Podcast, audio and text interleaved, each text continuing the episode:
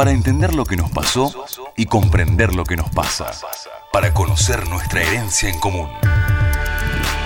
Historias de nuestra historia, con Felipe Piña.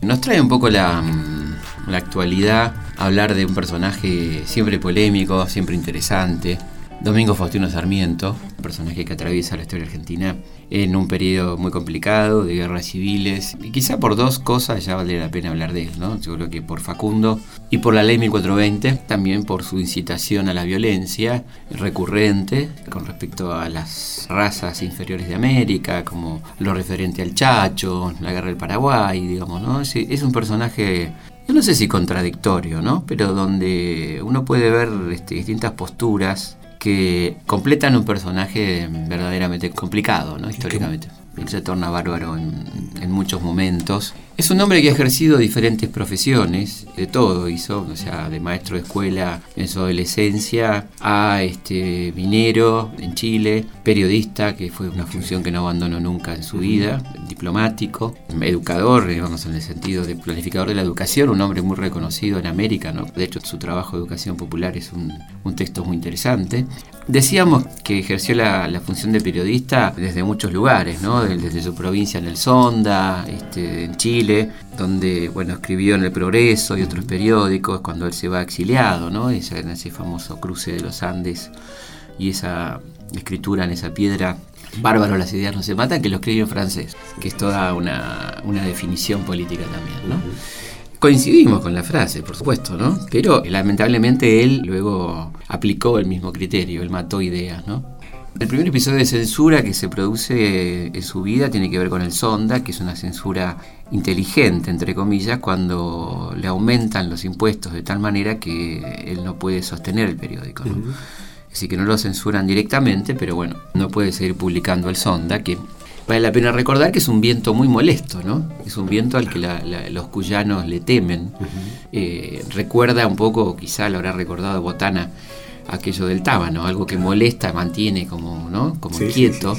El otro periódico que él funda y, dirige, que es el Censor, ¿no? El Censor en el sentido romano de la palabra, ¿no? El hombre que, como Catón, ¿no? Que estaba atento a las conductas, este, a la moral, en el, en, el, sentido latino del término, en el sentido de la cuestión de la ética, ¿no? Porque hoy la palabra moral aparece como patrimonio de, las, de la moralina o de, alguien que se horroriza este, por algún programa de televisión. Mira qué interesante cómo definía él lo que era un periódico. ¿Qué es un periódico? ¿no? ¿Qué es pues un periódico? Una mezquina hoja de papel llena de retazos, obra sin capítulos, sin prólogo, atestada de bagatelas del momento. Se vende una casa, se compra un criado, se ha perdido un perro y otras mil frioleras que al día siguiente a nadie interesan. ¿Qué es un periódico? Examinadlo mejor. ¿Qué más contiene? Noticias de países desconocidos, lejanos, cuyos sucesos no pueden interesarnos. Trozos de literatura, retazos de novelas, decretos de gobierno. Un periódico es el hombre, el ciudadano, la civilización, el cielo, la tierra, lo pasado, lo presente, los crímenes, las grandes acciones, la buena o la mala administración, las necesidades del individuo, la misión del gobierno, la historia contemporánea, la historia de todos los tiempos, el siglo presente, la humanidad en general, la medida de la civilización de un pueblo. Bueno, acá se aprecia una contradicción interesante, ¿no? Comienza diciendo que un periódico no sirve para nada y termina diciendo que el periódico es la civilización, ¿no es cierto? Trata de, ponerse en el lugar de los críticos, evidentemente. Empieza como por ironía, ¿no? ¿Para qué sirve un periódico? Y termina diciendo que un periódico es ni más ni menos que la civilización, ¿no? Civilización que va a ser algo muy importante en su vida, el, el concepto de civilización, que va a marcar nada más y nada menos que su obra más importante, Civilización y Barbarie, que era un, concepto que usaban los románticos también en Europa y que aquí va a aplicar Sarmiento, en ese libro memorable que es el Facundo, ¿no? que siempre recomendamos y que vale la pena leer, que se van a enojar mucho seguramente ¿no? leyéndolo, eh, porque es justamente un libro político, un libro de opinión mm, donde a través del personaje, de un personaje extraordinario como es Facundo Quiroga, que es un personaje de novela, ciertamente, pero real, él habla de rosas, habla del gaucho, habla del interior, lo que es este, la Argentina, ¿no es cierto? Lo escribe en el exilio y lo escribe con un odio muy grande hacia Rosas, ¿no? Es casi el primer ensayo, ¿no? Sobre nosotros y de alguna manera marcó mucho lo que vino después, sin duda. La civilización, en principio él dice que no hay que incluir en esto a los salvajes, dice él, por quienes sentimos sin poderlo remediar una invencible repugnancia, ¿no? Así que ahí no, no hay vuelta, ¿no? Con respecto al indio, ni siquiera los incluye la barbarie, ¿no? La barbarie va más allá, está hablando de otra cosa. Y además es muy interesante esta distinción que hace él en el Facundo, ¿no? La ciudad es el centro de la civilización argentina, española, europea. Allí están los talleres de las artes, las tiendas del comercio, las escuelas y colegios, los juzgados, todo lo que caracteriza, en fin, a los pueblos cultos. El hombre de la ciudad y el hombre de campo reflejan dos sociedades distintas, dos pueblos extraños uno de otro. Todo lo que hay de civilizado en la ciudad está bloqueado en la campaña, proscripto afuera. Falta la base de todo desarrollo social. El enfrentamiento entre las ciudades y el feudalismo de los campos, entre la vida que se va y la vida que se acerca, el paso de una época a otra. Bueno, dijimos más de una vez acá que el problema grande que tenía Sarmiento en el momento que escribe El Facundo es que esa ciudad está ocupada por Rosas, ¿no? Esta ciudad donde él pone el centro de la civilización argentina y todo esto este, está ocupado por el bárbaro Rosas, ¿no? Así que es un problema para él. Y además esta distinción tan grande entre lo atrasado y lo moderno se va a demostrar bastante dudosa después. Pero a él le sirve para esas dos categorías antitéticas, ¿no? De lo que es lo civilizado y lo bárbaro. Este, y la tendencia a la civilización, que por supuesto es la civilización europea, la que debe de triunfar en este enfrentamiento necesario, según él. ¿no? Una de las cosas también muy este, dichas sobre Sarmiento, y vamos a ver exactamente de qué se trata, es esta idea de que, o esta frase de sentido común, no sé si de sentido, pero sí común, de que Sarmiento vendió la Patagonia, o le quiso dar la Patagonia a Chile, etcétera, ¿no? Hay algo de cierto en esto, tiene que ver con su odio a Rosa, justamente, cuando él estaba exiliado en Chile, que escribía eh, artículos eh, para el Diario de Progreso, y acá hay un artículo puntualmente donde Sarmiento se refiere al estrecho de Magallanes, ¿no? ¿Qué hacer con el estrecho de Magallanes? Y seamos francos, no obstante que esta inversión universal de la Europa sobre nosotros no sea perjudicial y ruinosa, es útil a la humanidad a la civilización y al comercio. Los pueblos ganan en ello y el globo todo se enriquece y se puebla de naciones cultas a merced de estas injusticias momentáneas. Los únicos que pierden somos nosotros, los pueblos de la raza española, que cercados por todas partes por la industria europea y estrechados por los focos de riqueza y civilización que se levantan a nuestro lado, permaneceremos siempre anonadados por nuestra propia inferioridad y nuestra impotencia. Supongamos por un momento que una gran nación europea, la Inglaterra, que no ve una isla que no la llame su colonia al momento, supongamos una colonia extranjera en el estrecho. ¿Qué viene a ser el comercio de Chile, la prosperidad de Chile? Un recuerdo, un humo vano. El centro del comercio estaría allí y nuestros productos todos irían como arrastrados por la atracción magnética a ponerse a disposición de los monopolizadores del comercio. Bien, hay algo también de fatalismo, ¿no? Que se contradice con su actividad, digamos, porque él dice que los pueblos de origen español como nosotros estamos condenados, parece que no hubiera solución, ¿no? Este, mm, de alguna manera cercados, dice, por la industria, ¿no? Como si esto fuera un elemento negativo, ¿no? Y acá viene la parte que generó tanta polémica, ¿no? Que pueble pues el gobierno de Buenos Aires, el Chaco, el sur hasta el Colorado y el Negro, que dé seguridad a sus fronteras, que allane las dificultades del comercio interior, que regularice las leyes de aduana y deje el estrecho de Magallanes a quien lo posee con provecho y no podrá abandonarlo sin mengua. Estos consejos de nuestra parte no son un entrometimiento ni un reproche. Es lo mismo que aconsejamos a Chile y a todos los estados sudamericanos comercio, industria, población, inmigración, educación.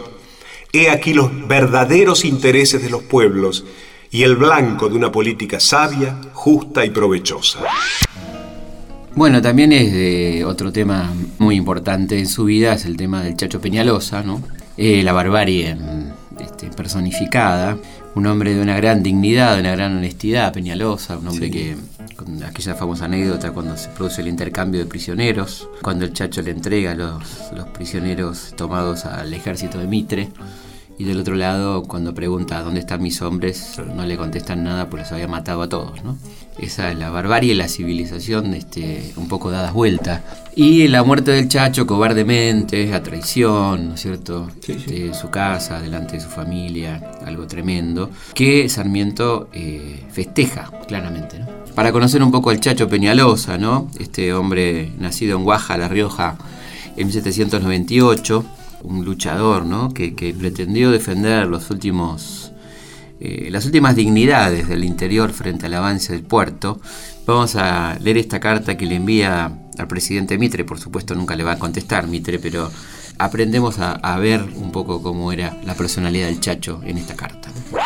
Es por esto, señor presidente, que los pueblos, cansados de una dominación despótica y arbitraria, se han propuesto hacerse justicia y los hombres todos no teniendo más ya que perder que la existencia, quieren sacrificarla más bien en el campo de batalla, defendiendo sus libertades y sus leyes y sus más caros intereses, atropellados vilmente por los perjuros. Esas mismas razones y el verme rodeado de miles de argentinos que me piden exija el cumplimiento de esas promesas, me han hecho ponerme al frente de mis compatriotas y he ceñido nuevamente la espada que había colgado después de los tratados con los agentes de vuestra excelencia. No es mi propósito reaccionar al país para medrar por la influencia de las armas, ni ganar laureles que no ambiciono.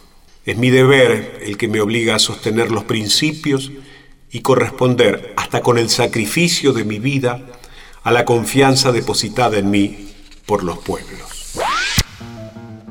Bueno, ese era el bárbaro Peñalosa, ¿no? Que la historia oficial ignora por completo. No, no, se habla de él prácticamente, ¿no? Salvo como un episodio de, policía, como se decía, ¿no? Policía que quiere decir limpieza. Sí, sí, una molestia en la historia, ¿no? Sacarse una molestia de encima y... Bueno, nosotros acá reivindicamos absolutamente a esta gente, ¿no? A Felipe Varela, a Chacho Peñalosa, en su dimensión de defensa de los intereses nacionales, claramente, ¿no? En, aquel momento tan tremendo y tan definitorio de la Argentina, romántico probablemente, ¿no? Una época que se hablaba tanto de romanticismo, un romántico tardío, digamos, que prefiere morir peleando que admitir ese sistema impuesto a, sangre y fuego, este modelo, durante este proceso que se llamaba proceso de organización nacional y que es la imposición de un modelo económico y político a sangre y fuego, ¿no? Por eso que es tan apropiado el nombre que eligen los asesinos en 1976 de proceso de reorganización nacional, porque van a hacer lo mismo. Van a imponer a sangre y fuego un modelo completamente antipopular, que se basaba en el fraude, que nadie votaba, que el interior rechazaba, y que hubo que imponerlo con las bayonetas, con la tortura, con, con todo esto, porque hubo mucha tortura también, como decíamos, en los famosos generales de Mitre. Siguiendo con Sarmiento, ustedes saben que Sarmiento fue diplomático y recorrió una parte importante del mundo. En el caso de Chile, a pedido del ministro Mon para analizar los sistemas educativos y también él aprovecha para escribir su interesante libro de viajes. Hay algunas cosas ahí tremendas en ese libro de viajes, como por ejemplo su presencia en Argelia, cuando él le elogia a la represión de los franceses a, a los indígenas sublevados, dice él, y elogia el método, que lamentablemente se va a repetir después, ¿no? Y también van a importar el método argelino a, la Argentina en otros momentos de nuestra historia. Una de sus más destacadas actuaciones diplomáticas se da en los Estados Unidos. Él llega meses después del asesinato de Lincoln, le escribe una biografía de Lincoln muy interesante.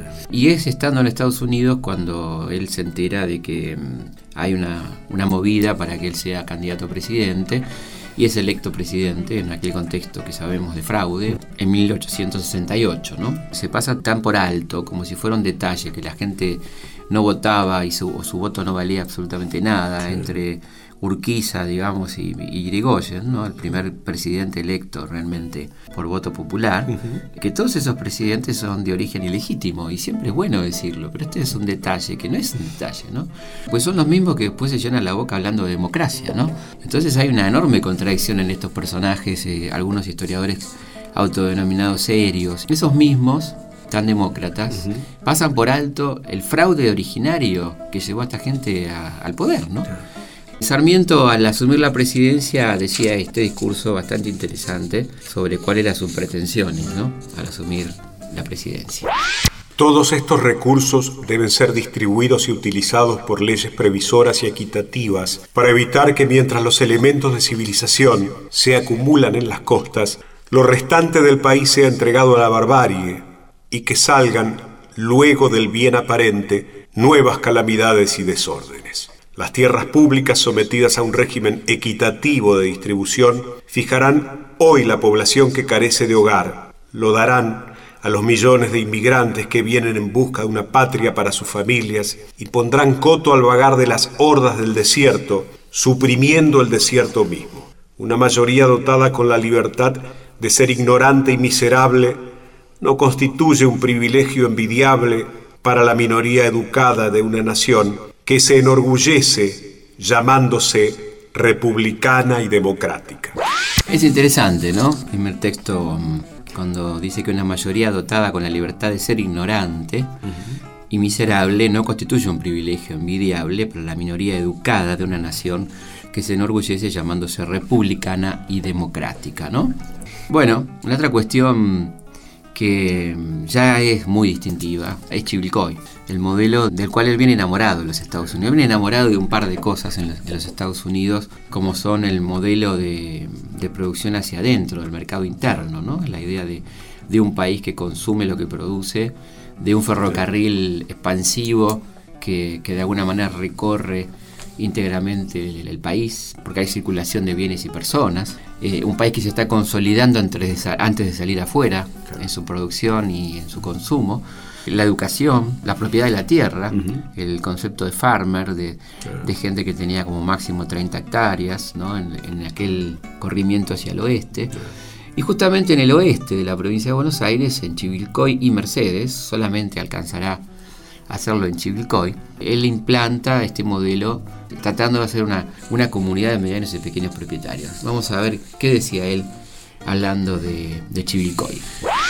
Heme aquí pues en Chivilcoy, la pampa como puede ser toda ella en 10 años. He aquí el gaucho de ayer, con casa en que vivir, con un pedazo de tierra para hacerle producir alimentos para su familia. He aquí el extranjero ya domiciliado, más dueño del territorio que el mismo habitante del país. Porque si éste es pobre, es porque anda vago de profesión.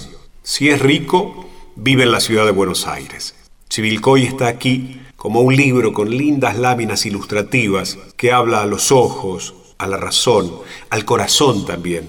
Y sin embargo, no siempre ni todos leen con provecho sus brillantes páginas. Sucede así siempre en todas partes. Los pueblos son miopes y tardos de oídos.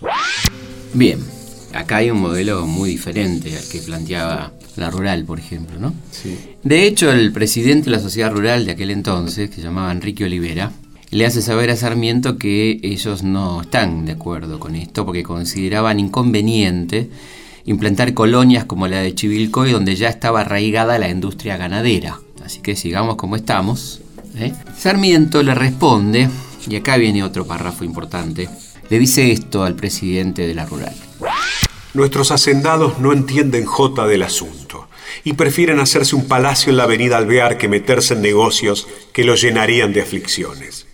Quieren que el gobierno, quieren que nosotros, que no tenemos una vaca, contribuyamos a duplicarles o triplicarles su fortuna a los Anchorena, a los Unzué, a los Pereira, a los Luros, a los Dugans, a los Cano y los Leluar, y a todos los millonarios que pasan su vida mirando cómo paren las vacas. En este estado está la cuestión, como las cámaras del Congreso están tan bien formadas por ganaderos, veremos mañana la canción de siempre, el payar de la guitarra a la sombra del ombú de la pampa y a la puerta del rancho de paja. Bueno, y además este decía mm, estas cosas, ¿no? El granado y sus productos, como industria exclusiva y única del país, tiene el inconveniente de que su precio no lo regulamos nosotros por falta de consumidores sobre el terreno, sino que nos lo imponen los mercados extranjeros según su demanda.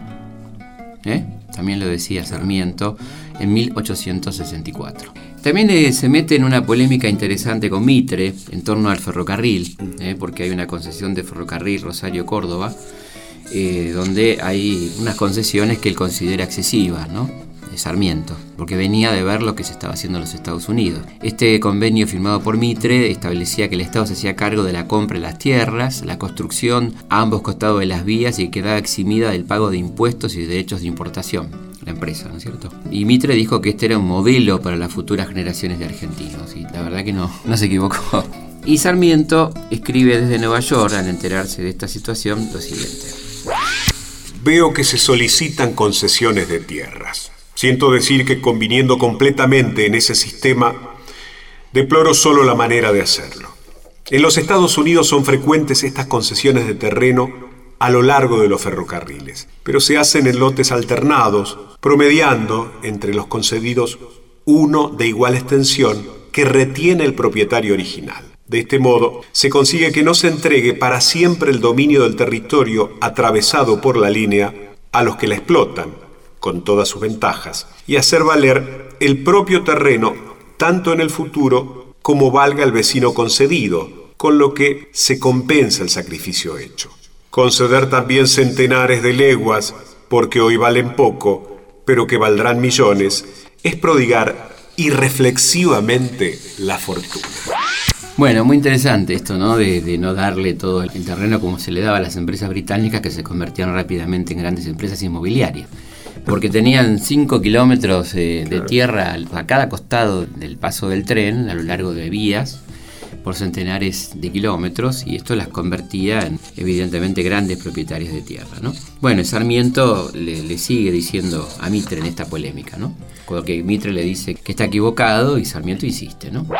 Me contestó una nota de dos pliegos de polémica para probarme que él se lo sabía y que las leyes de Estados Unidos le habían servido de modelo al dar la línea de Córdoba Rosario toda entera a una compañía extranjera. He tenido que medir, a pesar las palabras de mi contestación, para no entender el espíritu pueril de estas observaciones, que solo tienden a echarme la pierna encima, como dicen, y mostrarle la verdad del caso. Pero esa nota no verá jamás la luz pública, porque son mi gloria y probablemente no contribuyan mucho a la de ellos. Bueno, qué lástima que se la guardó, efectivamente, ¿no? La hubiera, mostrado, ¿no? Igual este lo, tira bajo un tren, ¿no? Para abajo de un en este caso, claro, a, Mitre, ¿no? Espíritu pueril, ¿eh? Pero ¿sabes con qué rompe esto? Con esta idea de que todo era uniforme. No, no, no. Que hasta, hasta que vino Irigoyen era una especie de paraíso donde todos los próceres se trataban de usted y se daban la mano. No, no, había polémicas muy interesantes. Bueno, por supuesto, la que tuvo él con Alberdi, ¿no? Las cartas quillotanas, la 101, una polémica notable a través de dos libros, pavada de polémica, ¿no? Claro, pero y en este, este caso, esta polémica Sarmiento-Mitre, por un tema de los ferrocarriles, por ahí en, otras, en otros países hubiera merecido por lo menos un párrafo en la historia. Claro. Sí, sí, acá aparece como, como un tema que no, menor, como dicen algunos, ¿no? Eh, vos hablabas del censo. efectivamente, Sarmiento levanta el primer censo de, de la República en 1869. Eh, los argentinos éramos 1.836.490, de los cuales el 31% habitaba en la provincia de Buenos Aires. Y dato muy importante, sobre todo para las pretensiones de Sarmiento, el 71% eran alfabetos. Por supuesto que esta cifra brutal, 71%, crecía en algunas provincias, ¿no? donde llegaba al 80 o más, en las provincias del NEA, del NOA, el 75% de las familias vivían en la pobreza, en ranchos de barro y paja. Los profesionales, la gente que tenía una, profesión, un título universitario, llegaba al 1% de la población. La población era escasa, estaba mal educada y la riqueza estaba mal distribuida. ¿eh? Estas eran las conclusiones que se sacaban a partir del censo eh, que hace Sarmiento. Y otra cosa mm, interesante es que evidentemente fue el gran gestor de la ley 1420, una ley muy importante para la historia argentina. Y también él tenía claro que había que limitar ese acceso a la educación. No lo pensaba como que la educación fuera para todos exactamente igual, sino que había que ver los niveles. Y decía esto en torno a cómo limitar el tema de la educación en los sectores populares. ¿no? La educación más arriba de la instrucción primaria la desprecio como medio de civilización. Es la educación primaria la que civiliza y desenvuelve la moral de los pueblos. Todos los pueblos han tenido siempre doctores y sabios sin ser civilizados por eso. Es interesante, ¿no? Esta, este limitante de hasta dónde extendemos la educación. Nadie niega el mérito, por supuesto, de la extensión de la educación primaria, pero él es consciente de ser portador de de las ideas de una clase donde es consciente que conviene limitarlo a la escuela primaria, ¿no? A dejarlo ahí. Mitre fue un poquito más allá y pensó en los secundarios y en los profesorados, como un límite a la clase media, ¿no? El, la máxima aspiración de una persona de clase media era ser profesor, no podía llegar más allá, de ahí la poca distribución de universidades en, en el territorio nacional y sí de profesorados y colegios nacionales. En general, la clase media, como mucho, llegaba al secundario. ¿no? En, aquel tiempo era, digamos, bastante raro que una persona pudiera terminar el secundario y ni hablar de tener algún título más allá de eso. Pero estaban los profesorados como el límite para los sectores medios, quedando las carreras universitarias reservadas claramente al, a la élite. ¿eh? como elemento de, reproducción, absolutamente. En los últimos años, en, en las páginas del censor, Sarmiento se muestra muy crítico de Roca, de su política de negociados, habla de ataliba roca y el verbo atalibar, ¿no? de, robar. Y también dice que la industria mecánica y manufacturera está todavía en las primeras luchas. Esta es la razón tal vez por la que en este mercado de lanas no tenemos todavía una fábrica textil, siendo enorme el consumo de paños y teniendo, salvo la maquinaria, todos los elementos del ramo en el país, es decir, ovejas, Van a Inglaterra millones de arrobas de lana recargadas con fletes enormes por la condición en que se exportan y esa materia prima de vuelta de aquellas lejanas fábricas las pagamos a precios tan subidos que aumentan considerablemente nuestra cuenta de importaciones en la balanza de comercio. ¿no? Este también era Sarmiento. Eh, y vamos a terminar con una especie de, testamento. ¿no? Esto decía Sarmiento, de sí mismo. Nacido en la pobreza, criado en la lucha por la existencia, más que mía, de mi patria, endurecido a todas las fatigas, acometiendo todo lo que creí bueno, coronada la perseverancia con el éxito, he recorrido todo lo que hay de civilizado en la tierra y toda la escala de los honores humanos, en la modesta proporción de mi país y de mi tiempo. He sido favorecido con la estimación de muchos de los grandes hombres de la tierra. He escrito algo bueno entre mucho indiferente, y sin fortuna que nunca codicié, porque era bagaje pesado para la incesante pugna, espero una buena muerte corporal, pues la que me vendrá en política es la que yo esperé, y no deseé mejor que dejar por herencia millones en mejores condiciones intelectuales, tranquilizado nuestro país, aseguradas las instituciones y surcado de vías férreas el territorio como cubierto de vapores los ríos, para que todos participen del festín de la vida, de la que yo gocé solo a hurtadillas. Bueno, interesante, ¿no? Interesante, conmovedor, de un personaje, bueno, que efectivamente no, no ambicionó fortuna, si algo no, no es un hombre que se enriqueció ni que le importó mucho, que no se le animó al poder, eh, se le, empezó a animar, pero lamentablemente no fue a fondo, pero que fue un crítico muy importante este, de todo esto que venimos diciendo, ¿no? de esa concentración de poder, del roquismo, del modelo estancieril de producto único, ¿no? de, monocultivo. Así que es un personaje polémico, interesante, multifacético y léanlo, vale la pena. Es uno de esos personajes claves de la historia argentina y que no nos, no nos pase como nos pasó con Borges, ¿no? Este, esto de, de no leerlo por, prejuicios ideológicos. Siempre uno se enriquece cuando lee a gente con la que no coincide y siempre va a encontrar alguna coincidencia cuando se trata de personas inteligentes. ¿no? Civilización o barbarie, serás terrateniente o serás nadie.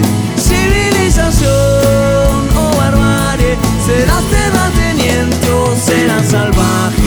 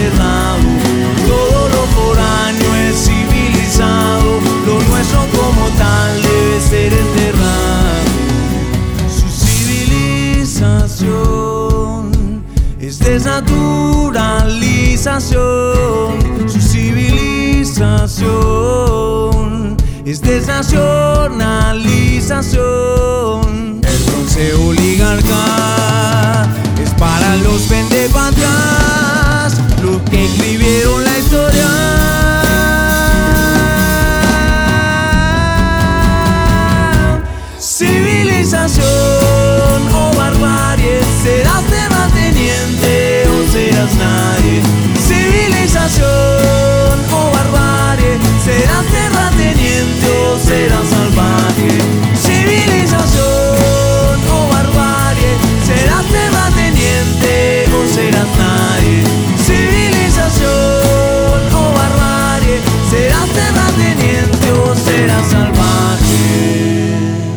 Contenidos y memoria histórica.